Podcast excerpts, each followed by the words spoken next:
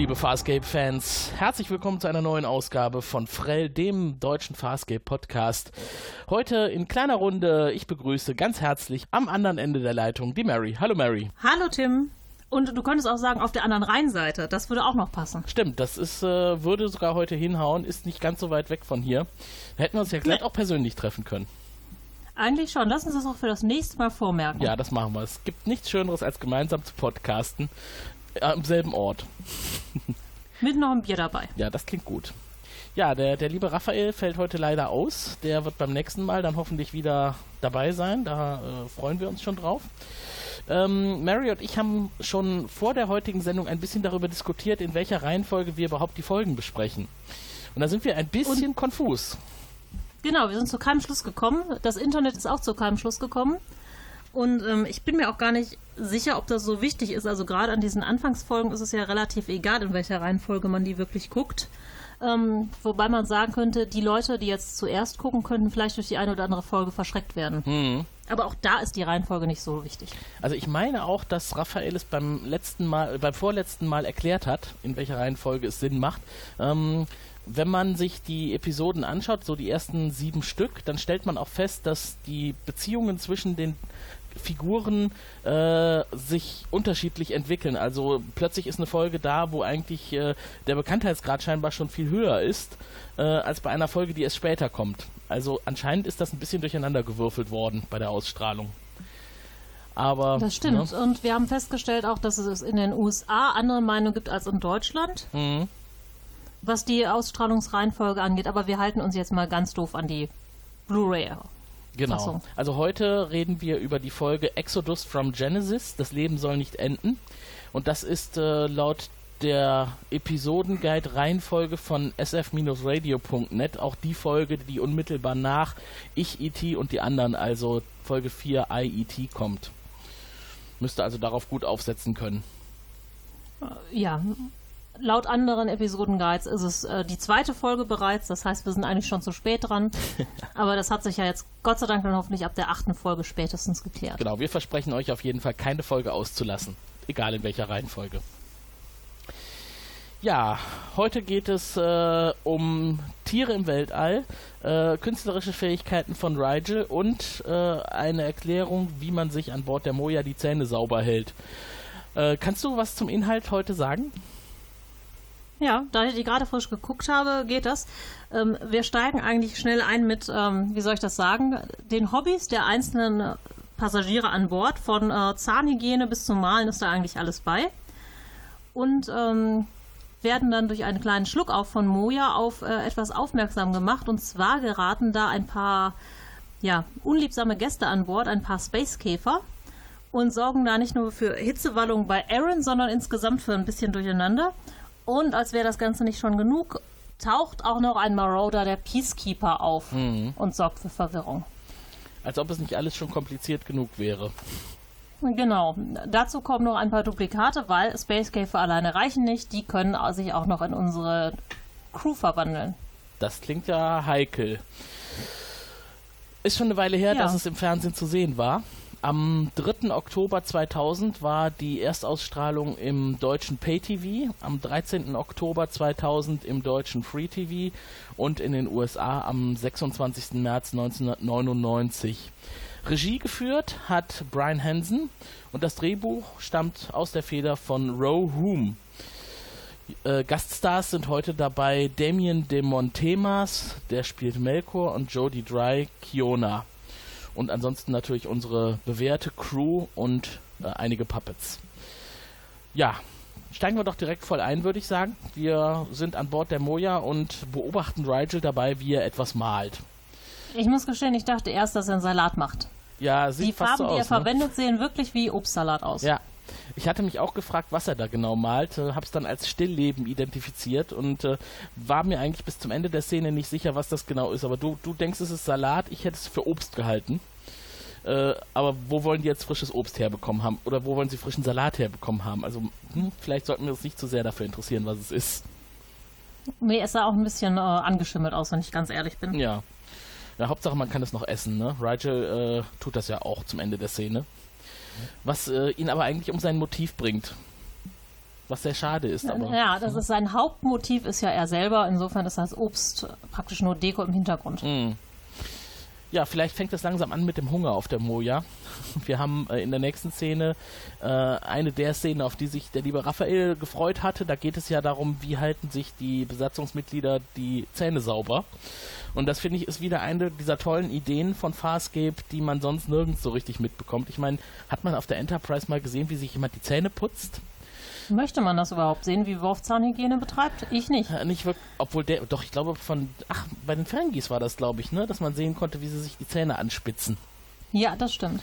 Und auf der Orville hat man auch die äh, beiden, ähm, ach, wie heißt denn die Rasse nochmal? Bortus und Kleiden, äh, auf jeden Fall im Badezimmer beim Zähneputzen gesehen.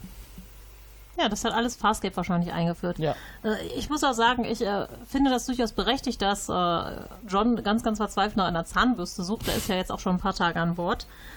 Und ich finde aber auch sehr schön, dass man ihm sagt, das wäre total antiquiert und ihm dann aber einen Wurm in den Mund setzt. Ja. und der sieht nicht wirklich lecker aus.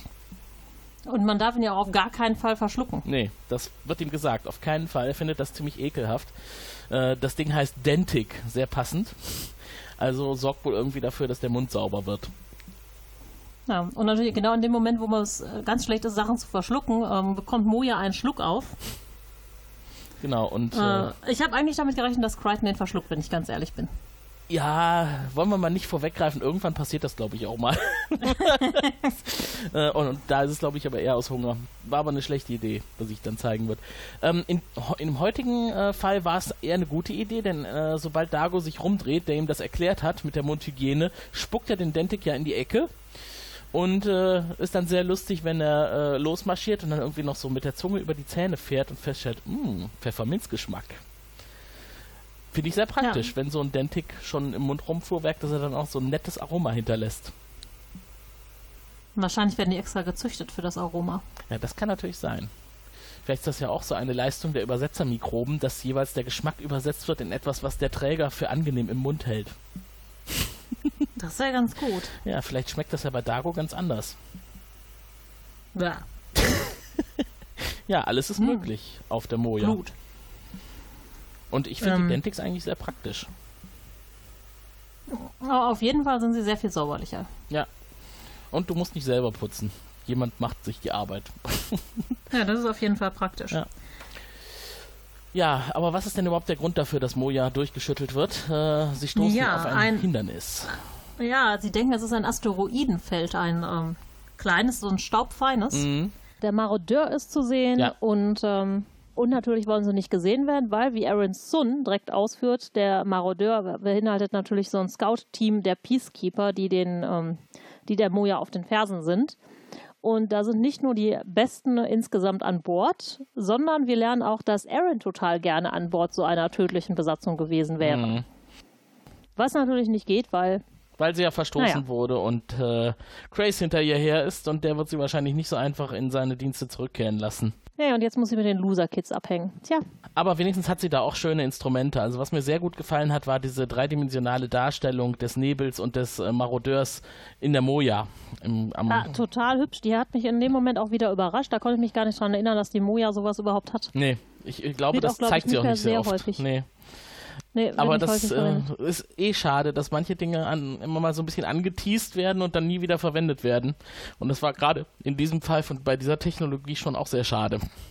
Ja, das stimmt. Und was gar nicht noch wichtig ist an dieser Szene oder was ich ganz spannend finde, der Marauder haut ja dann ab mhm. und ähm, alle atmen auf. Warum kommt der Marauder später wieder zurück? Ähm, ja, ich glaube, das hängt ein bisschen damit zusammen, was sie tun. Ähm, sie lüften ja einmal durch aus Gründen, die wir gleich noch näher beschreiben werden, und dann äh, hat der Marodeur einen relativ leichten Zugang. Und, äh, ja, ja, aber eigentlich ist der Marauder ja schon wieder abgezogen zu neuen Zielen, neuen Orten, neuen Asteroidenfeldern. Ja, ich glaube aber nicht, dass der tatsächlich weg ist, weil er sie nicht bemerkt hat, sondern weil er, äh, weil ich glaube, sie sagen auch, dass das ein relativ kleines, schwach bewaffnetes Schiff ist, ähm, auch nur mit einer Drei-Mann- oder Vier-Mann-Besatzung. Und ich denke mal, das ist ein äh, Kommandoteam, also irgendwo vor Ort gefährlich, wenn sie auf zwei Beinen unterwegs sind, aber das Schiff selber ist eher so eine Art Transportschiff. Ja, richtig, das stimmt, aber da sagen sie halt auch, ah, wir können ihn ganz, ganz leicht ähm, austricksen oder wir können halt auch ähm, dem weglaufen, im Gegensatz mhm. zu den ähm, großen Schiffen von Grace. Mhm. Ja, aber vielleicht hat das Weglaufen dann auch einfach nicht mehr funktioniert. Nur der Marauder verschwindet ja dann vom Schirm und alle denken erstmal, er ist weg. Ja, das stimmt. Und was auch ganz witzig ist, im Prinzip, sie gehen ja nur davon aus, dass es irgendwie Asteroidenstaub oder sowas ist. Sie haben keine Ahnung, in was für einem Feld sie sich da befinden. Ja, ja das stellt sich dann relativ zügig heraus, dass das nicht so einfach nur Asteroidenstaub ist. Vorher äh, kommt noch eine kleine Geschichte dazwischen, da wollte ich noch mal ganz kurz drauf eingehen. Wir lernen wieder eine neue Maßeinheit kennen. Geschwindigkeit Hedge 7. da hat äh, Sven beim letzten Mal einiges zu gesagt, dass er sich wundert, dass bei Farscape immer diese netten Einheiten verwendet werden und ob es da irgendwo eine Übersicht gibt, an der man erkennen kann, wie schnell oder wie groß oder wie schwer ist denn jetzt ein, äh, ein Hedge zum Beispiel. Und äh, ich weiß nicht, äh, du hast ja wahrscheinlich die englische Version geguckt. In der deutschen Version sagen sie Hedge 7 und Crichton wundert sich, aha, so schnell wie ein Einkaufswagen. Das ist jetzt nicht so wahnsinnig schnell. Also äh, ist mal wieder was für die Tabelle. Also wenn uns der gute Sven heute zuhört, du kannst ja mal anfangen mit der Tabelle. Kannst ja mal direkt aufschreiben, Hedge 7 ungefähr Einkaufswagengeschwindigkeit. Ja, da wird man wahrscheinlich noch ein paar äh, Tabellen brauchen, um das zu füllen. Ja, es kommen noch ein paar dazu, genau. Ja, der Schwarm. Der Schwarm zieht sich nämlich plötzlich Richtung Moja, so aus allen Richtungen zusammen. Man weiß zu dem Zeitpunkt noch nicht so richtig, was es ist, aber kann nicht gut sein, wenn plötzlich alles zu ihr hinfließt. Äh, und es stellt sich ja dann auch schnell heraus, äh, dass es tatsächlich nicht sehr gut ist. Naja, wir sehen es ja schon in der Einstellung, wo wir, die, wir als Zuschauer kriegen ja die ganzen Käfer in Nahaufnahme mm, geboten, genau. die sich dann in die Moja reinverziehen. Die Crew sieht erstmal nicht so viel davon. Also Aaron und äh, Crichton versuchen erstmal aufzuräumen. Also eigentlich versuchen alle an Bord aufzuräumen, weil Moja ja vorher ein bisschen durchgeschüttelt wurde. Mm. Und da sehen wir auch, dass ähm, die kleinen Roboter immer um Crichton rumlaufen. Ja. Die scheinen ihn richtig lieb gewonnen zu haben, seit er den einen repariert hat. Ja, ist ja der, der große Diadir-Reparierer auf der Moja. Ähm, irgendwann wird ihm bestimmt auch das Klebeband mal ausgehen, was er noch mit seiner Kapsel mitgebracht hat. Ja, Tape geht nie aus. Nee, äh, und im Zweifel kann man das bestimmt irgendwo auch nachkaufen. Also ich glaube, Klebeband ist überall im Weltall entwickelt worden. Ähm, manchmal gibt es ja auch äh, durchaus Analogien, die man wiedererkennt, wie jetzt auch in der letzten Folge die Glühbirnen zum Beispiel, die auch sehr erdähnlich aussahen. Ähm, die beiden unterhalten sich ja, als sie aufräumen, Aaron und Crichton. Da entwickelt sich wieder so ein bisschen äh, auf der persönlichen Ebene was. Da haben wir nämlich auch eine Analogie, was entspräche eigentlich Peacekeepern auf der Erde. Und Crichton weiß genau, äh, was dem entspräche, nämlich Massenmörder. Ja. Und aber er verpackt das sehr charmant. Das stimmt. Also es ist jetzt auch kein feindseliges Gespräch, was die beiden führen, aber irgendwie will er sie ein bisschen aus der Reserve locken. Ich glaube, das, äh, das macht ihm auch Spaß bei Aaron. Denn wenn sie so richtig loslegt und mit, mit Power an die Sachen rangeht, dann mag er sie am liebsten. Naja, wir merken halt schon, er steht ein bisschen auf Aaron und sie ist ja auch die einzige mögliche, naja, Partnerin an Bord. ja, es sei denn, er steht auf Blau. Genau, man weiß es ja nicht, ne? wie kompatibel Menschen und äh, Pau sind. Ach nee, Pau ist ja der, der Titel. Äh, was ist denn ihre Gattung nochmal? Delvian. Delvian, genau, Delvianer. Naja, die sind, glaube ich, mit allem kompatibel. ja, genau. Ähm, was ich aber total spannend finde, ist auch das ganze Zeug, was sie da am äh, Boden dann aufsammeln. Diese kleinen rosa Pillen, die aussehen wie rosa Linsen. Mhm. Was machen die in der Werkstatt? Ja, gute Frage. Die Pillen, die sich äh, John immer einwirft. Ja, äh, muss man einfach überall lagern. Da, wo man schnell und leicht drankommt. Mhm.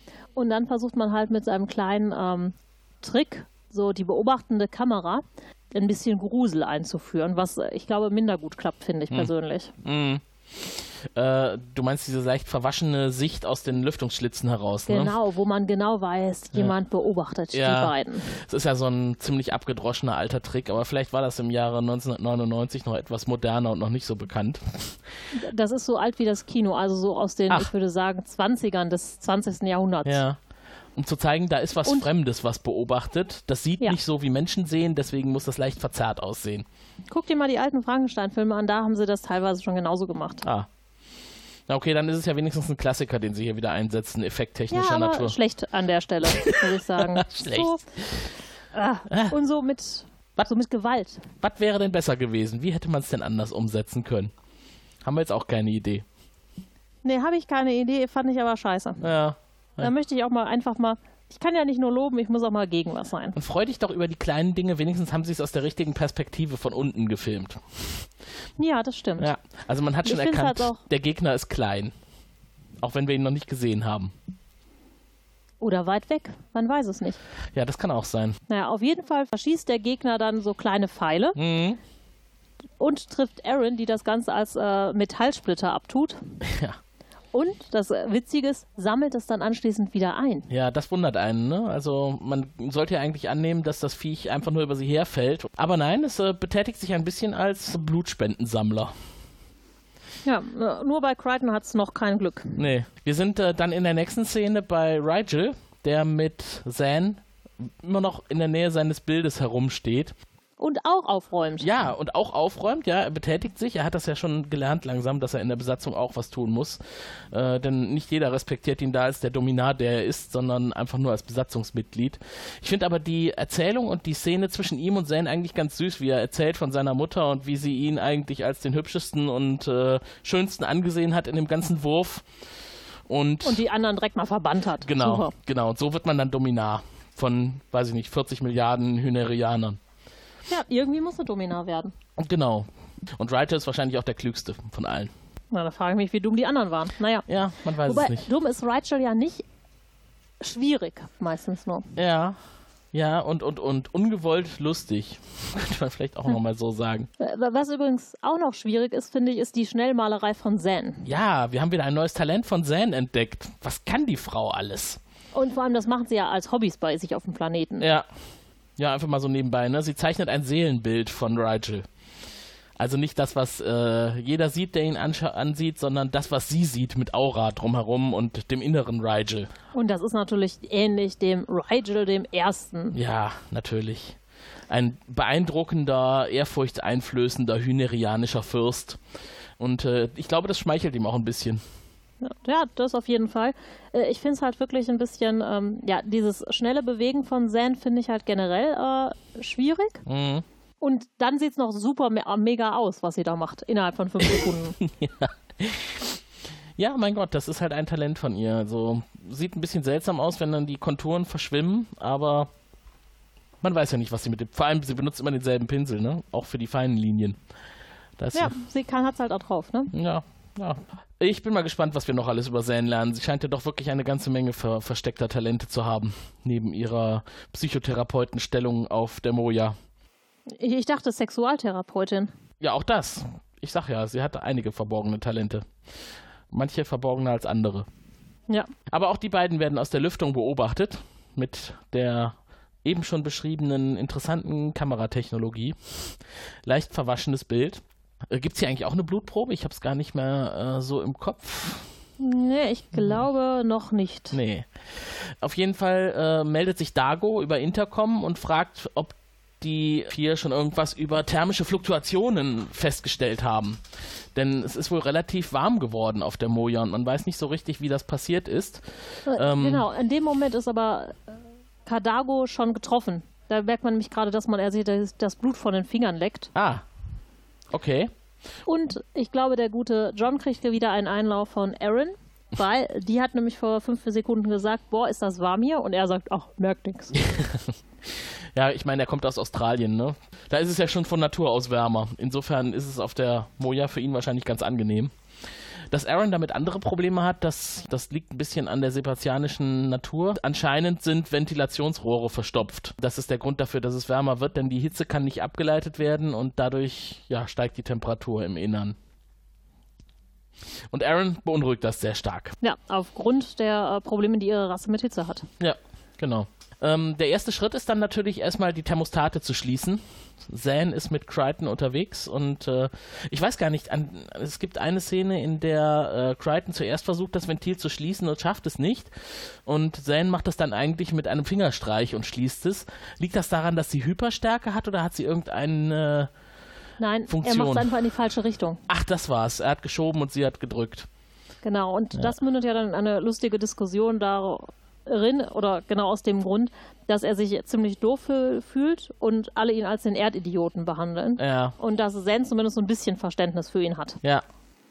Und sie gibt ihm dann auch den guten Tipp, mal ein bisschen mehr Action zu zeigen. Die anderen beiden sind ja Krieger und die lassen sich halt nicht durch ähm, Intelligenz beeindrucken, sondern da muss man schon ein bisschen was genau. zeigen. Taten sprechen lassen. Ja. Anpassung ist erforderlich. Und ich glaube, ja. das äh, tut ihm in dem Moment auch ganz gut, dass er sich mit Zen mal austauschen kann. Ähm, auch wenn es nur relativ kurz ist, während sie durch die Moja laufen. Dass Dago und Aaron Soldaten sind, das sollte ihm nicht entgangen sein bisher. Aber es sind immerhin die ersten außerirdischen Soldaten. Ja. Und da sind andere Handlungen erforderlich. Und äh, ich finde aber sehr schön, ne? er soll jetzt mutig sein und dann kommt er in sein Quartier und macht im Prinzip direkt das Gegenteil davon. Er sieht nämlich einen gigantischen ja. Käfer an seiner Haarbürste rumhantieren und springt erstmal einen Meter hoch und quiekt. Ja. Wie ein Mädchen, was eine Spinne gesehen hat. Ja, aber er ist relativ gelenkig dabei, ne? Also ich meine, er hüpft ja von einem Ende des Raums zum anderen. Ja, genau, weil ihm immer wieder ein Käfer aus einer Ventil irgendwie entgegenkommt. Ja. Also Käfer ist jetzt auch ähm, 130 Zentimeter Käfer. Ja, wie kleine Hunde eigentlich, ne? Er steht ja. irgendwo oben in der Ecke des Raums und, und, nimmt Kontakt zu Dago auf und berichtet, was los ist und in dem Moment äh, dreht er ein bisschen den Kopf zur Seite und stellt fest, äh, 10 Zentimeter von seinem Gesicht entfernt sitzt da auch ein Käfer. Und springt schon nochmal sehr elegant zur nächsten Ecke. Genau, ja, das hat er gut geschafft. Also er ist ihnen ganz gut ausgewichen. Aber ich glaube, auch da werden Blutproben gesammelt. Zumindest habe ich mir nochmal notiert, Käfer sammelt weiterhin Blutproben wofür er die auch immer brauchen mag. Was wir an der Stelle haben, was relativ hässlich ist, ist die Hintergrundmusik. Ähm, das musste ich mir notieren. Die Hintergrundmusik ist sowas von ätzend. Ähm, so eine Art, ja, 90er Jahre äh, Synthie-Pop, äh, der nicht wirklich zur Situation passt. Ja, die, die, Musik fand ich sowieso nicht besonders spektakulär, diese Folge. Mhm, stimmt, also wie gesagt, eher negativ aufgefallen. Äh, vielleicht müssen wir uns später nochmal darüber informieren, wer für die Musik zuständig war diesmal. Kann ja nicht der übliche gewesen sein. Oder es war einfach eine Kann Sammlung. schon, hatte einen schlechten Tag. Ja. Wer weiß. Oder das. Vielleicht ist er auch von einem Käfer gestochen worden. Auf jeden ja. Fall erwischt äh, Crichton einen dieser seltsamen Käfer und äh, wickelt ihn in seine Bettdecke ein. Und da das Viech sich äh, doch einigermaßen stark wehrt, muss er ihn ein paar Mal gegen die Wand schlagen, bis dann endlich Ruhe im Sack ist. Äh, leider führt das dazu, dass das Viech dann tot ist. Ja, also Crichton ist halt wirklich schon so wie äh, ich, wenn ich eine Spinne sehe. ist sie auch wirklich tot? Ich hau nochmal drauf. Mit aller Gewalt, bis sie wirklich kein Füßchen mehr zucken kann. Genau. Äh, und in dem Fall ist es halt auch verständlich, das Vieh ist halt groß. Mhm. Ja, ich glaube, das trägt sich dann auch einfach besser, wenn es nicht in der Bettdecke rumzappelt. Denn ja. Zan möchte natürlich mal reinschauen, was es damit auf sich hat, denn noch wissen sie ja nicht, wer der Gegner ist. Sie wissen, das sind diese Krabbelkäfer, aber was sie tun und warum und äh, ja, was sie für eine Gattung sind, das wissen sie noch nicht. Also hat Zane was zu tun und die ist mit Rigel noch im Labor und äh, untersucht den Käfer und stellt. Und betet dabei. Und betet dabei, richtig, weil es ist ja auch ein Lebewesen, was da zu Tode gekommen ist. Und äh, jedwedes Leben ist wertvoll. Was ich dann sehr witzig finde, während sie das tut, der Käfer liegt ja aufgeschnitten vor ihr, fummelt Rigel ein bisschen drin herum. Ich habe noch gedacht, das, was er dann da rauszieht, steckt er sich als nächstes in den Mund. Das war auch meine Idee, ja. Ja, hat er aber nicht wirklich getan, er hat es lieber an Sans Hintern abgewischt. Ja, genau. Erstmal dran riechen und dann abwischen. Genau. Bloß irgendwo hin damit. Und in dem Moment zuckt sie zusammen und ich habe noch gedacht, jetzt kommt so eine Szene, wo sie äh, vielleicht auch mal pikiert reagiert. Aber sie ist gar nicht zusammengezuckt, weil er das getan hat, sondern weil sie festgestellt hat, dass in dem Käfer anscheinend DNA von Crichton vorhanden ist. Hätte sie jetzt nicht erwartet in einem toten Alien-Käfer. Nee, erwartet Crichton auch nicht. Der beschwert sich nämlich und sagt auch direkt, das muss, eine, muss falsch sein. Und deshalb bekommt er auch direkt als Auftrag, jetzt mal ein lebendes Exemplar zu fangen. Ja. Genau, so einfach können sie sich jetzt nicht mehr machen, das Viech totschlagen und dahin bringen. Aber der äh, findige Zuschauer findet jetzt schon langsam heraus, aha, hier gab es Blutproben, da ist anscheinend DNA im Käfer, da muss mehr dahinter stecken. Anscheinend haben die mit der DNA was vor. Und das äh, kommt dann auch relativ zügig gleich. Ähm, bis dahin erklärt aber Dago erstmal, was es mit dem sebastianischen Hitzedelirium auf sich hat. Da gibt es wahrscheinlich auch einen schönen be englischen Begriff für. Sebastian. Um, ähm, living Death. Living Death. Oh, das ist ja cool. Also am Ende heißt es halt so, ne? Sie nennen es dann Living Death. Ja. Ah, okay. Ja, stimmt. Das ist dann der letzte, die letzte Stufe dieser, dieser, ja. äh, dieser Krankheit. Dass die Temperatur auf das Gehirn schlägt und zuerst das Kurzzeitgedächtnis auslöscht, dann das Langzeitgedächtnis und dann die Persönlichkeit. Und das, was dann am Ende übrig bleibt, ist dann der Living Death. Ziemlich gruselig. Genau. Mhm. Und das ist auch, äh, Crichton erfährt das dann unmittelbar, die einzige erlaubte Art und Weise oder die einzige Situation, in der sich Sebastianer gegenseitig töten dürfen. Genau, und äh, er bekommt dann auch von Aaron relativ schnell den Auftrag. Mehrfach. Mhm. Weil sie sich nicht sicher ist, ob er das dann wirklich macht. Ja, das stimmt. Also sie weist ihn mehrfach darauf hin, dass er das bitte erledigen soll. Wenn sie es nicht mehr kann. Sie möchte unter diesen Bedingungen nicht weiterleben. Ja, wer möchte das schon? Ja, das stimmt. Was ich mich gefragt habe, warum haben die eigentlich nicht mal so ganz einfache Methoden verwendet, um sie abzukühlen? Ich weiß nicht, zum Beispiel zuwedeln. Irgendwelche großen Gegenstände hin und her schwingen, damit da ein genau, Luftzug right entsteht. Bild er direkt mal. Genau, das hätte man zum Beispiel nehmen können. Oder äh, sie vielleicht nicht im Innern des Schiffs, wo es schön warm ist, aufbewahren, sondern irgendwo im Frachtdeck oder so, wo dann die. Oder einfach an die Außenhülle kleben. Ja, stimmt, genau. Irgendwo an der Stelle, wo es relativ. Im Raumanzug. Hinterherziehen. Ja. Ja, siehst du, wir haben richtig gute Ideen. Auf die hätten sie auch mal kommen sollen. Stattdessen äh, lassen sie die arme also, Aaron leiden. Luftwedeln muss ich allerdings sagen, das bringt halt nichts. Naja, es bringt immerhin so ein bisschen Verdunstungskälte, wenn sie schwitzt. Ja, aber das ist halt auch so, wenn du wirklich in Spanien bist, so bei 40 Grad oder so, da hilft Fächern auch nicht mehr. Das sieht nur noch schick aus. ja, nicht umsonst heißen Ventilatoren da ja Miefquirl, ne?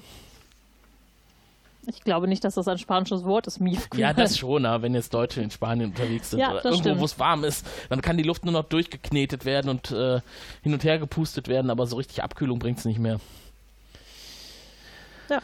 Ja, so, ähm, was haben Sie dann entschieden? Äh, Sie haben festgestellt, dass anscheinend die Käfer irgendwo hinter der Wand unterwegs sind und da wollen Sie jetzt ran und gucken, was es damit auf sich hat. Und Dago hat sich ein Instrument besorgt, mit dem er die Wand aufschneiden kann. Ähm, weil er natürlich auch ungeduldig ist, weil Pilot mhm. eben nicht schnell genug eine Alternative besorgt. Mhm. Deswegen entscheidet er sich einfach mal vorzupreschen und äh, die Wand aufzuschneiden, was dann zu einer sehr erregten Rückmeldung von Pilot führt, wie er sich dann erdreisten kann, ohne seine ausdrückliche Erlaubnis Moja zu verletzen. Und vor allem ohne Vorwarnung. Genau, ohne Vorwarnung. Und äh, an der Stelle kriegt es auch der Zuschauer, der vielleicht die paar Folgen vorher nicht gesehen hat und noch nicht so richtig weiß, was es mit Moja auf sich hat, nochmal in your face. Moja ist ein lebendes Raumschiff, ein Leviathan.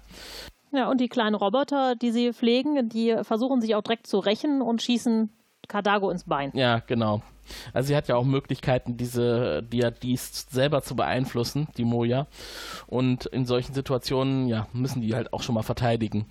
Dabei ist der Schnitt jetzt nicht allzu groß. Er reicht aus, um Rigel mal eben reinzuschmeißen und ihn zu beauftragen, zu prüfen, was es mit dem mit den Käfern auf sich hat. Ja, so Rigel ist not amused. Absolut nicht, ne? Also er ist zwar langsam gewohnt, dass er in diese Schächte reingeschmissen wird oder da reinkrabbeln muss und Aufträge ausführen muss, aber erstens möchte er ein bisschen mehr gebeten werden und ein bisschen mehr gewertschätzt werden und äh, zweitens ging das auch viel zu schnell hier und es war viel zu rücksichtslos. Ja. Äh, aber äh, wobei, das äh, kommt, glaube ich, erst einen Moment später. Erst schicken sie ähm, nämlich John nochmal los. Er soll, glaube ich, nochmal die Ventile überprüfen und trifft halt erst auf ähm, Zen, die nichts sagt, dafür aber blaue Flüssigkeit auf ähm, den Hebel kotzt, mhm. damit er sich nicht mehr verstellen lässt. Ja. Geht dann auf die Brücke und äh, trifft da Aaron, die gerade die Hitzeeinstellung auf mega hoch stellt. Ja, beides sehr seltsame Verhaltensweisen. Also einerseits weiß ich nicht, ob äh, Crichton sich nicht an der Stelle auch gefragt hat, ob es normal ist, dass Zan mal eben so blaues Zeug irgendwo drauf kotzt und nicht, nicht weiter auf ihn reagiert. Und Aaron, die ja eigentlich hitzeempfindlich ist, die Hitze im Schiff noch weiter steigert. Naja, aber was jetzt kommt, ist relativ normal. Aaron verprügelt ihn nämlich. Genau, das passt eigentlich ganz gut. Was dann kommt, ist relativ unnormal. Er reißt dir den Arm ab. Und da äh, tropft die blaue Suppe raus, die wir schon im Käfer gesehen haben. Genau. Und an dieser Stelle sollte es auch der Letzte bemerkt haben, die Käfer machen kleine Replikanten mit dem Blut. Das ist ja eine raffinierte in, Methode. Ja, innen blaue Suppe, außen Aaron und der Rest der Crew. Ja. Ziemlich äh, echte Aaron von außen und ziemlich echte Zan von außen. Äh, es gibt ja keinerlei Unterscheidungsmöglichkeiten von den Originalen, außer dass anscheinend die Duplikate nicht sprechen können. Die können tatsächlich nur reagieren und äh, sich verändern, auch in Echtzeit, wenn der Bedarf da ist, aber ja. äh, sich nicht kommunikativ austauschen. Ja, das letzte ist auch ähm, leider ein bisschen äh, doof für den folgenden Plan. Die vier überlegen sich nämlich ganz clever, oh, wir brauchen irgendwas, dass die uns nicht, äh, ne, mm. dass wir uns unterscheiden können. Ja. Cardago hat die tolle Idee, die Spitze des kleinen Fingers abzuhacken. Äh, von allen ähm, jeweils. Genau, Crichton ist da ein bisschen praktischer und sprüht orangefarbene Farbe auf den Handrücken mm. von allen Beteiligten. Mm. Ja, eigentlich eine gute Idee. Wenn die Viecher nicht in der Lage sind, das zu kopieren. Das äh, wird sich dann später herausstellen, dass sie das sind. Ähm, vorher äh, ist aber Rigel tatsächlich noch abkommandiert in die Wartungsluke. Ähm, er fragt, was, was er denn da drin überhaupt machen soll. Als Antwort schlägt Dago einfach mal gegen die Wand und überall quietscht es und krabbelt es. Und damit ist ja eigentlich der Auftrag schon klar. Ja. Er soll einfach mal prüfen, was da los ist, wo die herkommen, wo die hinlaufen, was die wollen. Und äh, das kann er am besten, wenn er hinter den Wänden lang kriecht und dafür ist halt nur Rigel klein genug. Was ich ganz lustig finde, mir kommt das fast so vor, als wäre er quasi, als er direkt hinter der Wand ist, wieder an der Stelle, wo er vorher das äh, Peacekeeper-Signalgerät rausgeschnitten hat. Zumindest ist da ja. wieder so ein netter großer Moja-Nervenstrang. Und der sieht doch verdächtig so aus, als wäre das genau der aus der Folge vorher. Sie konnten sich halt keine zwei leisten. Ja, ist ja auch nicht schlimm. Also über sowas sehen wir ja großzügig hinweg. Zumal es Definitiv Worüber ich nicht so großzügig hinwegsehe, ist äh, die folgende Szene, wo ähm, Cardago und John sich großspurig darüber unterhalten, dass äh, Cardago ja Aaron nicht leiden kann und eigentlich alle Peacekeeper tot haben möchte. Und mhm. ähm, das finde ich halt ist so sehr in your face. Ja. Also das ist so, oh, wir sagen nochmal ganz genau, warum die Peacekeeper alle schlecht und böse sind und äh, Cardago die eigentlich nicht möchte. Das ist für mich nicht so sehr Charakterisierung, sondern eher so, Mhm. Ja.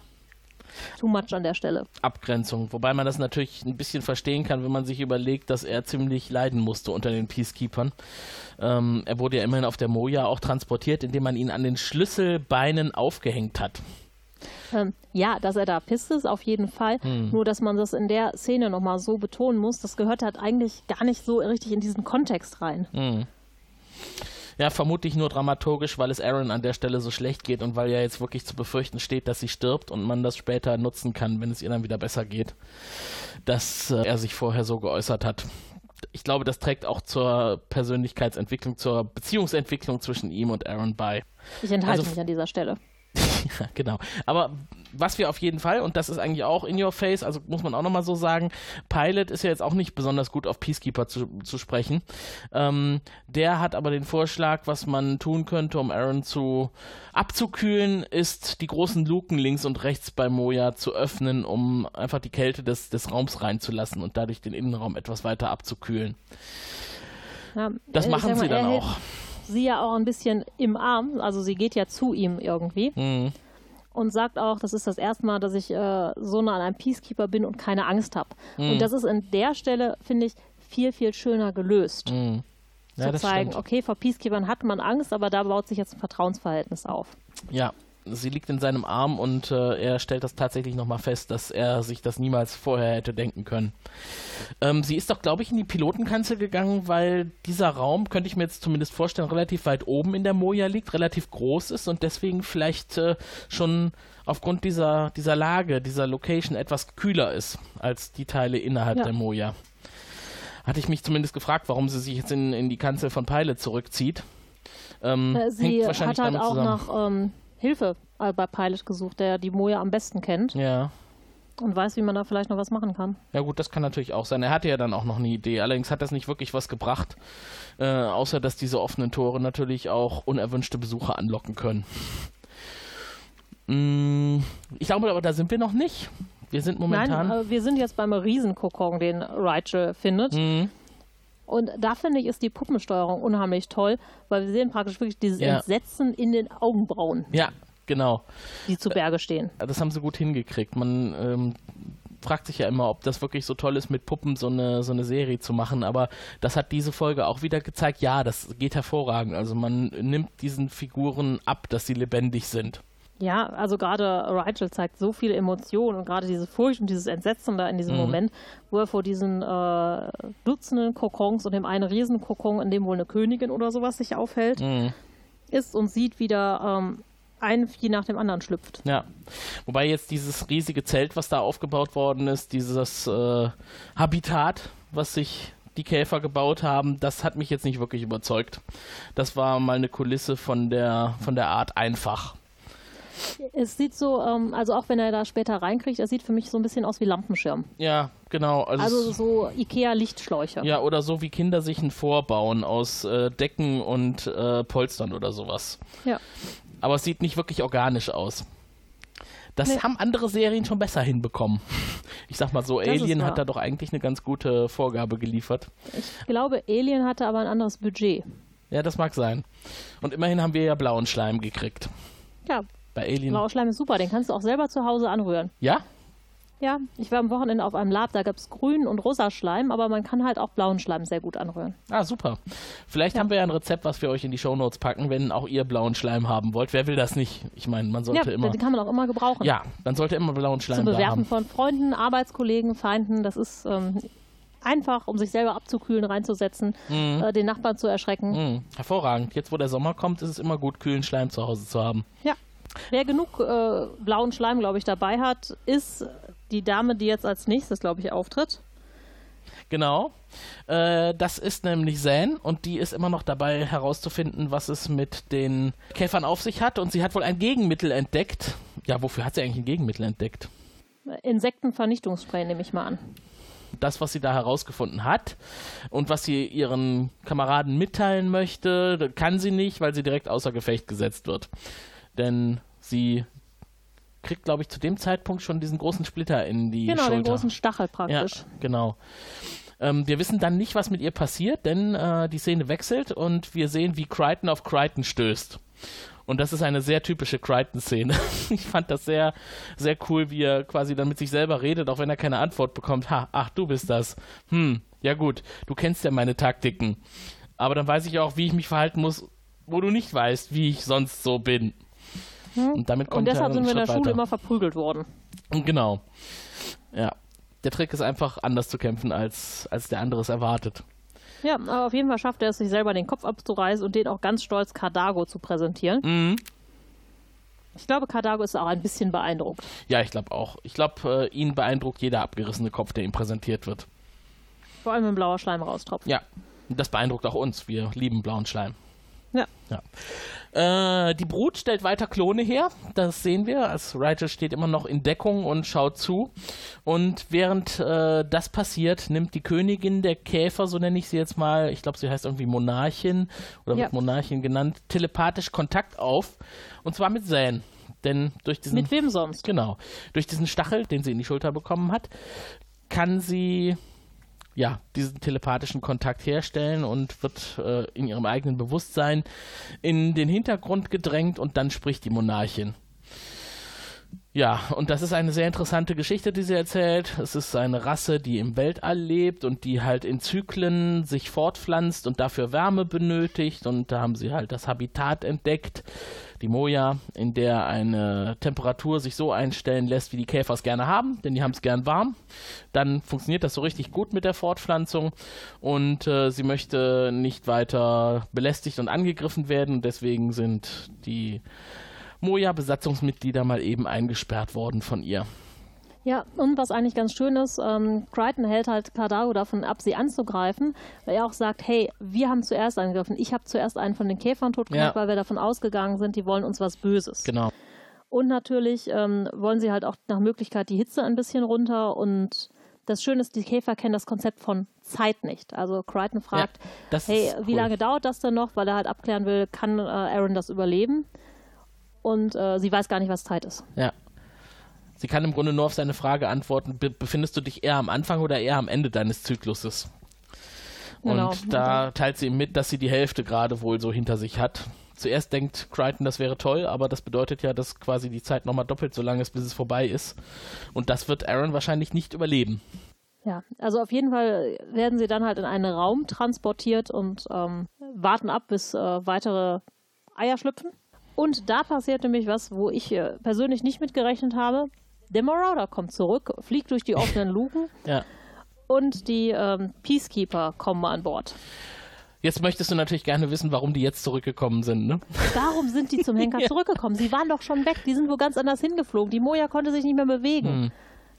Also da tippe ich jetzt einfach mal darauf, dass sie unterwegs zurück waren zu Grace, um ihm zu berichten, dass sie den Leviathan gefunden haben und dass sie dann festgestellt haben durch irgendwelche Langstreckenscans, oh, der äh, Leviathan hat irgendwie die Tore aufgemacht und das äh, hatte Dago ja Pilot vorher schon gesagt, wenn du jetzt Aber hier sie die... haben den Leviathan noch gar nicht gesehen. Das weißt du doch gar nicht. Vielleicht haben sie ihn ja gesehen und wollten direkt Hilfe holen. Nein, die waren so geschickt versteckt auf der anderen Seite des Asteroidenfeldes, beziehungsweise der Käferhorde, das ging gar nicht. Okay, dann kann ich, dann ist es wahrscheinlich so, dadurch, dass die Käfer nicht mehr im Weltall sind und die Moja versteckt war, sondern die Käfer inzwischen in der Moja sind, war ja keine Deckung mehr da. Und dann haben sie Aber die Moja waren doch schon weg. Ja, aber die haben noch mal hinter sich gescannt. Ja, wahrscheinlich hatte einer von denen irgendwie eine Angelausrüstung ausgeworfen oder so, um Käfer zu fangen, die durchs Weltall fliegen und sagt, oh Mist, ich habe meine Angel vergessen, lass doch mal zurück. Ja, wahrscheinlich. Oder boah, Grace hatte letztes Mal so eine schlechte Laune, lass noch mal eine Ehrenrunde drehen. Ja, oder vielleicht testen sie gerade ihr Flachs und haben dann irgendwie plötzlich festgestellt, oh, da ist doch noch eine Moja irgendwo am Rand mit drin. Ja. Man weiß es nicht. So clever, wie die sich jetzt anstellen, muss man sagen, äh, weiß ich nicht. Hm. Ja. Ähm, weil wir haben ja gelernt, Peacekeeper vertragen Hitze nicht so gut. Mhm. Was machen diese vier Idioten? Merken, dass es warm ist, aber direkt weiter rein. Mhm. Und zu dem Zeitpunkt ist es halt schon richtig heiß. Ja. Und das tut ihnen nicht gut. Nee. Ja, aber die gehen halt trotzdem weiter rein, schießen auf die Replikanten und ja, ja, und das findet Ma die, die Monarchin, die Monarchin findet das überhaupt nicht lustig, denn sie unterhält sich ja zu dem Zeitpunkt auch noch mit der mit der Moja Crew und äh, als der Käfer von den Marauder Soldaten gekillt wird, äh, stößt sie also auch einen, einen Schmerzensschrei aus. Also sie ist telepathisch mit allen ihren Käfern auch verbunden.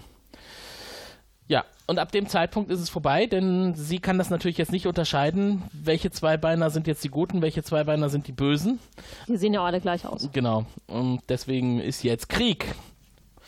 Und, genau, deshalb ja. macht sie erstmal noch mehr Hitze, was der guten Erin natürlich nicht gut tut. Mhm. Die ist relativ fertig, die bereitet sich auf den Tod vor. Ja, und bittet John nochmal darum, sie umzubringen. Ja. Aber bevor das soweit ist, wird Rachel erstmal zum Verhandeln geschickt.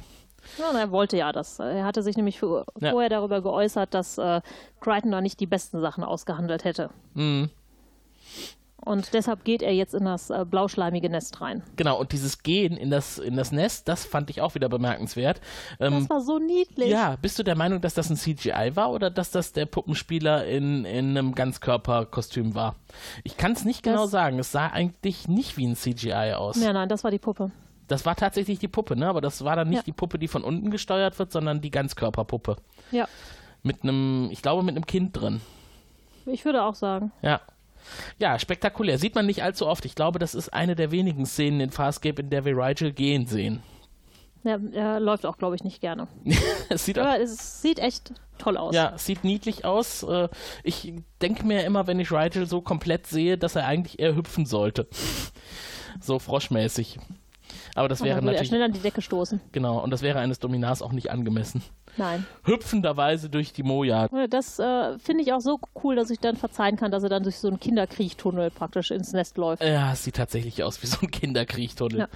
Aber was ich dann wieder sehr schön finde, ist, wie er sich den Zugang verschafft, denn er wird ja nicht direkt reingelassen, sondern wird erstmal von einem Käfer aufgehalten. Und dann äh, zeigt er sein gesamtes diplomatisches Talent und äh, schmeichelt der Monarchin, die ja telepathisch mit dem Käfer verbunden ist und äh, ähm, ja, bittet um eine Audienz mit ihrer Majestät, der Käferkönigin. Genau, einerseits auf einem Level, aber heute nur Humble Servant. Richtig, genau, so hat er das ausgedrückt und damit klargemacht, dass er auf ihrer Ebene ist, vom Dominar zum Monarchen. Ja, auf jeden Fall scheint er da Erfolg zu haben, weil kurz darauf gehen die Türen auf und äh, John und Cardago bekommen die Erlaubnis, gegen die Eindringlinge vorzugehen. Mhm. Um die Monarchen zu retten und damit auch Aaron. Mhm. Und was ich sehr schön finde, ist, dass jetzt das erste Mal jemand auf die Idee kommt, Aaron unter eine Dusche zu stellen. Und wir haben Duschen an Bord der Moja. Ja, äh, überraschend. Sieht man, Großartig. sieht man auch sonst nicht. Äh, Nein. Ich glaube, Zan bittet Pilot um kälteres Wasser, ne? Ja. Ja, also eigentlich hätte so, man. Auch das hätte man schon äh, vor Stunden machen können, aber gut. Mhm. Ich finde einfach toll, dass sie Duschen mit Wasser an Bord haben. Ja. Das ist wirklich eine schöne Sache. Zumindest solange sie noch Wasser haben, um sie in den Duschen zu verwenden. Ja, das wird bestimmt recycelt irgendwie oder das ist äh, Teil von Mojas Flüssigkeit und kommt irgendwie aus Moja raus und wieder in sie rein. Ach, Wie genau schön. das funktioniert, möchte ich nicht wissen, Nee. aber Ja. Das sind bestimmt die interessanteste Stoffwechselvorgänge, die da stattfinden, Mhm. um die Duschen zu realisieren. richtig, Dusche ist auch ein Teil von Moja. Genau.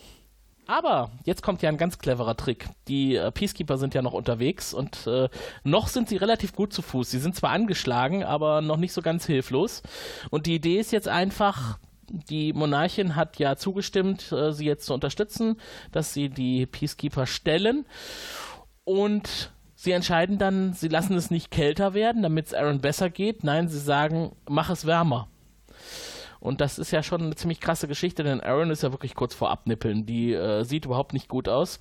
Äh, sie stimmt aber zu durch ein Nicken, das, weil sie den Plan durchschaut, dass äh, die Wärme natürlich auf die Peacekeeper so stark Einfluss nehmen wird, dass die relativ leicht zu überwältigen sind. Und das machen sie auch. Es wird tatsächlich noch wärmer auf der Moja. Und äh, dann kommt Dagos kleine, kleine Taktik, mit der er den ersten Peacekeeper Schachmatt setzt. Relativ clever für Dago. Hat er auch mit keinem abgesprochen. Ne, er legt sich mal eben in den blauen Schleim. Das sieht dann so aus, als wäre er erschossen worden schon vorher. Denn die Peacekeeper sind schon mit den Klonen konfrontiert worden.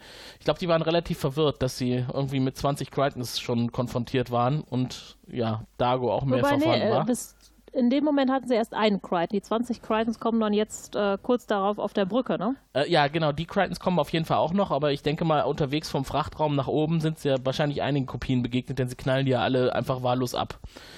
Auch Zan taucht als Kopie auf. Ich glaube, Aaron auch. Die haben Ja. das schon erkannt, dass das Duplikate sind. Und äh, ja, Dago liegt also dann in dieser blauen Schleimflüssigkeit und die Peacekeeper äh, treten über ihn hinweg. Und der Letzte, der dann über ihn hinwegtreten möchte, den schnappt er sich mit der Beinschere und bringt ihn zu Fall. Und Ja. von dem kann er dann die Waffe in Besitz bringen.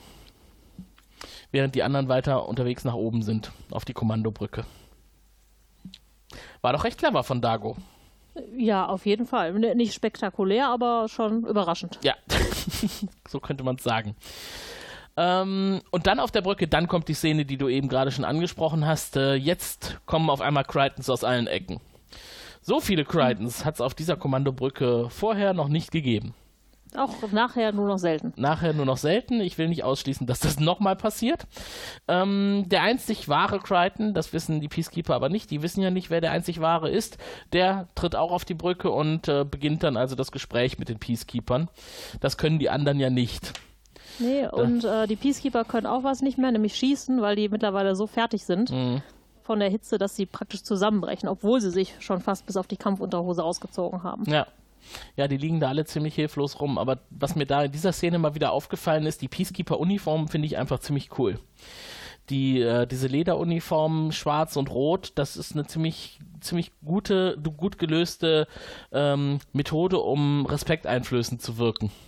Ich weiß auch nicht, wie sie das hingekriegt haben, die Kostümdesigner, aber es funktioniert. Wo- Wobei ich gerade diese Variante der Uniform nicht so besonders äh, cool finde, weil die so bauschig ist an vielen Stellen Mhm. und das hat so ein bisschen Michelin-Männchen-Anwandlung. Okay. Ist das jetzt speziell bei diesen, bei diesen Kommandotruppen oder Ja. grundsätzlich bei den. Okay. Weil, Nee, nee, das scheint ähm, Schutzpanzerung zu sein. Das haben die, glaube ich, auch später, haben sie Teile davon wieder abgelegt. Mhm. Aber sieht auf jeden Fall nicht so gut aus wie, ähm, ich sag mal, die Offiziere. Aber die Materialkombination gefällt mir eigentlich gut. Also tatsächlich dieses Leder, Rot und Schwarz, das passt sehr gut. Leder geht immer. Ja, genau. Äh, so, ja, also Crichton führt Gespräche und äh, sie lassen sich also dann drauf ein. Äh, er killt sie nicht alle, das hätten sie ja jetzt relativ einfach machen können. Ähm, Ja, Kardago wollte auch sehr gerne. Genau, hat auch schon angelegt und äh, Crichton hatte aber eine bessere Idee. Denn die Gelegenheit will er ja nicht äh, ungenutzt verstreichen lassen. Er lässt sie gehen, allerdings nicht ohne ihnen eine Aufforderung mitzugeben, eine Nachricht an Grace zu übermitteln. Denn das scheint ihn ja immer noch zu beschäftigen, dass Grace anscheinend nicht kapiert, was los ist. Dass der vielleicht nicht kapieren will, was los ist, das hat er zu diesem Zeitpunkt noch nicht verstanden. Er Nee, glaubt, hat er nicht. er glaubt, man kann mit gesundem Menschenverstand bei Grace noch was erreichen. Ja, also die äh, Kommandotruppe ein lässt er gehen. naiv. Genau, um verbunden mit dem Wunsch, also diese Situation zu klären mit Grace. Sie fliegen ab, sind weg und damit äh, ist die Gefahr erstmal gebannt. Und dann ist auch die Monarchin relativ schnell durch mit ihrem Zyklus. Zum Glück für Aaron, die dann auch überlebt und äh, ohne dauerhaften Schaden ähm, weiter sie selber sein darf. Ja, wobei das hat mich ja eigentlich gewundert. Also ist natürlich gut auch für die weitere Handlung in dieser Serie, dass es Aaron jetzt nicht wirklich schlecht Wir brauchen geht. einen neuen Hauptcharakter. Ja, ja genau. Ähm, aber die starke Beeinträchtigung durch die Hitze, da hätte, hätte man jetzt eigentlich schon erwarten können. Das hat ja auch relativ lange angehalten und es wurde ja auch immer heißer am Ende, dass da, äh, was so die Gedächtnisleistungen angeht, schon einiges in Beeinträchtigung gezogen worden wäre. Naja, sie kann sich zumindest an das Ereignis selber nicht wirklich mehr erinnern. Mhm. Nur noch an einzelne Ausschnitte. Denn sie fragt natürlich dann auch Crichton, äh, denn daran kann sie sich erinnern, hättest du es eigentlich getan? Also, Und Crichton antwortet einfach nicht. genau. Hätte ich an seiner Stelle auch nicht gemacht. Nee. Aber wenn wir Crichton gefragt hätten, was hätte er uns geantwortet, er hätte es natürlich nicht getan. Wahrscheinlich nicht, nein.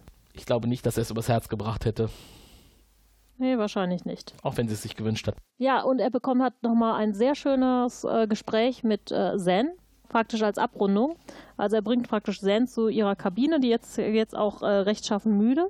Mhm. Und ähm, Zen sagt, hey, du hast dich doch heute ganz gut gemacht. Ja, So, ne? Und jeden Tag praktisch ein bisschen besser. genau. Auch nochmal erklären, was es mit dem mit den unterschiedlichen Arten von Leben so auf sich hat und dass man nie direkt äh, auf das schließen sollte, was anscheinend augenscheinlich ist, sondern dass einfach manchmal auch mehr dahinter steckt und dass alle Arten von Leben relevant sind. Ja, also im Prinzip eine ganz, ganz große ähm, Moralpeitsche auch an diesem Punkt nochmal für den Zuschauer. Ne? Jede Art von Leben ist kostbar. Genau. Und das ist ja auch wirklich eine zeitlose Aussage. Ja. Ja, die ist schon ein bisschen esoterisch. Genau. Und jetzt kommt die Abschlussszene und ja, die Abschlussszene ist deswegen spektakulär, weil auch hier wieder etwas passiert, was es in dieser Serie danach nie wieder zu sehen gibt. Zumindest wenn ich mich recht erinnere. Du magst mich korrigieren, wenn du dich daran erinnerst. Äh, ich glaube, die Terrasse ist tatsächlich nur einmal zu sehen gewesen. Ich glaube auch. Und ich war auch tatsächlich irritiert, weil ich erst so dachte, hä, wo sitzen die denn? Ja. Wo sind die Wände? Ja. Äh, Aaron will sich abkühlen und äh, auf der Suche nach ihr wird Crichton auf die Terrasse geschickt und er durchschreitet das äh, Shot und steht dann mitten im Weltall. Weltall. Da ist natürlich irgendwie ein, eine Energiebarriere drumherum, aber die wird überhaupt nicht irgendwie dargestellt. Also nicht mal eben so ein Aufblitzen von Energie, so nach dem Motto, hier ist jetzt eine unsichtbare Kuppel drumherum. Die stehen halt einfach da und um sie herum der Weltraum. Unendliche Weiten. Genau. Wobei die Frage ja ist, wenn, wenn da nicht wirklich Wände sind, ob es da oben nicht auch kühler gewesen wäre als irgendwo im Schiff. Wir werden es nie erfahren. Wir werden es nicht erfahren, aber es ist halt alles der Dramaturgie geschuldet. Ja. Und auch Aaron hat etwas gelernt und eine Moral aus dieser Erfahrung mitgenommen. Äh, Nicht alle minderwertigen Lebensformen sind scheiße. genau. Und damit meint sie nicht die Käfer, damit meint sie Crichton. Genau, und das hat er auch relativ schnell kapiert. Äh, und damit äh, kann er jetzt schon mal Hoff Hoffnung schöpfen. Aaron wird ihn anscheinend nicht vernichten, weil er minderwertig ist. Auch er hat irgendwo wie so seinen Zweck und darf weiterleben. Ja. Und dann schauen sie beide in den sprichwörtlichen Sonnenuntergang, also zumindest in die äh, Antriebsspur hinter der Moja. Und das ist ein sehr schöner Effekt, wie ich finde, mit dem die Episode dann schließt. Ja, so romantisch. Ja, so romantisch. Und wenn man die Serie das erste Mal sieht, da fragt man sich dann natürlich auch, was kann zwischen den beiden noch passieren in so einer romantischen Situation? Wir werden es erfahren. Ja. Romantik wird ja ganz, ganz groß geschrieben. Genau. In welcher Episode wir uns auch immer damit beschäftigen werden in der nächsten Folge. Aber bevor wir für heute schließen, kommt natürlich noch die Bewertung. Mary, wie viele Harveys würdest du für die heutige Folge vergeben? Äh, wie viele Harveys von wie vielen Harveys denn? Ich habe befürchtet, dass du das fragst. Ha, das klingt gut, ne? ja, genau. Ähm, ich würde für die heutige Folge zwei Harveys geben, Mhm. weil da sind ein paar nette Sequenzen drin, aber generell finde ich die Handlung sehr, sehr mau. Ich bin sehr froh, ähm, dass ich jemand nicht gezwungen habe, mitzugucken, den ich von Farscape überzeugen möchte. Da warte ich noch auf eine richtig gute Folge. Ja. Ähm, ja, das ist, es sind halt schöne einzelne Sachen, diese Sachen mit dem, ähm, Dentik äh, zwischen den Zähnen, dann äh, diese ganzen kleinen Sachen auch. Rigel beim Malen ist äh, niedlich, wie Rigel geht ist toll, aber die Folge selber kann mich nicht flashen und ich finde, da sind so ein paar, ähm, ja, Handlungsfehler drin. Also wenn man eine gute Story schreibt, hm. sollte einem sowas nicht passieren. Also sowohl das mit dem Marauder finde ich halt sehr, sehr schwach, dass man da dann nochmal irgendwas machen muss und ja, nee. Hm. Das äh, Scriptwriting hat mir einfach nicht gefallen. Ne, da kann Crichton noch so sehr hübsch durch sein Zimmer hüpfen, aus Angst auf den Käfer zu treten. Das haut die Folge dann einfach nicht mehr raus. Ja, also in dieser Ecke werde ich auch einschlagen. Also mit zwei Harveys liegen wir beide heute ganz gut im unteren Mittelfeld. Die Folge ist halt einfach so eine durchschnittliche Folge, die äh, ein bisschen was tut für die Hintergründe, ein bisschen erklären, was hat es mit Rachel so auf sich. Der malt anscheinend gerne. Zen hat ein neues Talent. Sie kann hypermalen. Ähm, Rachel kann sich auch wieder verwenden für die restliche Crew, wenn er sich als Monarch aufspielen darf, beziehungsweise als Dominar. Und Aaron ist nicht ganz so unverletzlich, wie es bisher den Anschein hat, denn bisher kennen wir sie ja nur als taffe Kriegerin. Äh, und jetzt stellt sich auch für Crichton ganz neu heraus, sie ist äh, auch verletzlich. Und in dem Fall ist es tatsächlich sowas für ihn harmloses wie Hitze. Ja, für mich ist die Folge auch eher durchschnittlich und äh, gehört irgendwo auch dazu denke ich, in der Serie, dass nicht jede Folge immer top ist. Was den Marauder angeht, das finde ich jetzt nicht ganz so kritisch. Ich habe ja eben schon so ein paar kleine Erklärungen liefern wollen, wie es hätte sein können, dass sie zurückkehren. Aber. Ja, aber das ist. Das ja, man kann alles immer irgendwie erklären, aber es ergibt keinen richtigen Sinn. Nein, es ergibt keinen richtigen Sinn, das gebe ich ja auch zu. Vielleicht versuchen wir nochmal herauszufinden, äh, es gibt ja für mm, Babylon 5 auch immer diese netten Erklärungen des Drehbuchautors beziehungsweise von JMS, was er sich mit einer Folge gedacht hat. Vielleicht hat es zu einer heutigen, zu einer Folge wie der heutigen von Farscape auch irgendwo eine Erklärung gegeben. Wir schauen Lieber mal. Jim, was wir dich schon immer fragen wollten. Genau. Äh, ja, vielleicht adressieren wir diese Frage auch mal an Brian Hansen. Der zeichnet ja verantwortlich für die Regie der heutigen Folge. Ja. Was eigentlich schade ist, oder? Dass der ausgerechnet so eine Folge abliefert. Ich glaube, er hat auch danach entweder sehr lange nicht mehr oder nie wieder in einer Folge Regie geführt. Hm, hatte vielleicht einen Grund. Ja, genau. Wahrscheinlich haben die Produzenten einfach, nachdem sie sich diese Folge angesehen haben, gesagt, nee, konzentriere dich mal auf das, was du gut kannst.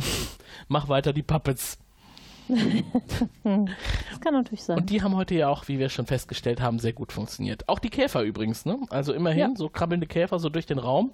Das hat schon den tanzenden Käfer, der sich vor äh, ja. Brighton aufgebäumt hat, auch sehr gut. An den habe ich jetzt auch gedacht. Der war doch recht niedlich. Und äh, ja, wir haben gelernt, auch die haben eine Gefühlswelt und ein Recht auf Leben. Ja, so. Also bevor ihr das nächste Mal auf einen Käfer tretet, denkt drüber nach, ob da nicht noch eine große Monarchin hinterstecken genau, könnte. Genau, passt bloß auf, da kann alles Mögliche passieren. So, ihr könnt euch gerne bei uns melden und uns eure Meinung über die heutige Folge mal mitteilen, auch über unsere Performance. Wir lassen uns immer gerne bewerten und in Schubladen stecken. Ihr könnt uns erreichen über unsere Internetseite www.frell.eu. Da gibt es eine Möglichkeit, Einspieler zu senden über das Audio-Plugin. Äh, dasselbe könnt ihr natürlich auch per E-Mail tun und da schreibt ihr ganz einfach an kontakt.frell.eu. Auch das kommt bei uns an und ansonsten gibt es natürlich auch noch den ganz klassischen klassischen Weg. Telefon 0221 2833 750. Ja, alle anderen Kommunikationswege erspare ich euch heute. Ich denke mal, ein Telex- oder Telefaxgerät nutzt wahrscheinlich keiner mehr von euch. Falls ihr das wollt, teilt es uns auf anderem Wege mit und wir schauen mal, ob wir auch diese Kommunikationswege künftig irgendwie annehmen können. Wir können es aber auch einfach sein lassen. So. Wäre ich für. Liebe Mary, das war's für heute mit dieser wunderbaren, äh, naja gut, nicht ganz so wunderbaren Folge. Aber ganz wunderbar war es natürlich mit dir mal wieder zu podcasten. Ja, gleichfalls, gleichfalls. Lass uns das bei Gelegenheit wiederholen. Genau, in spätestens drei Wochen, wenn es dann wieder heißt Frell, der deutsche Farscape Podcast. Macht's gut und tschüss. Ciao. Tschüss.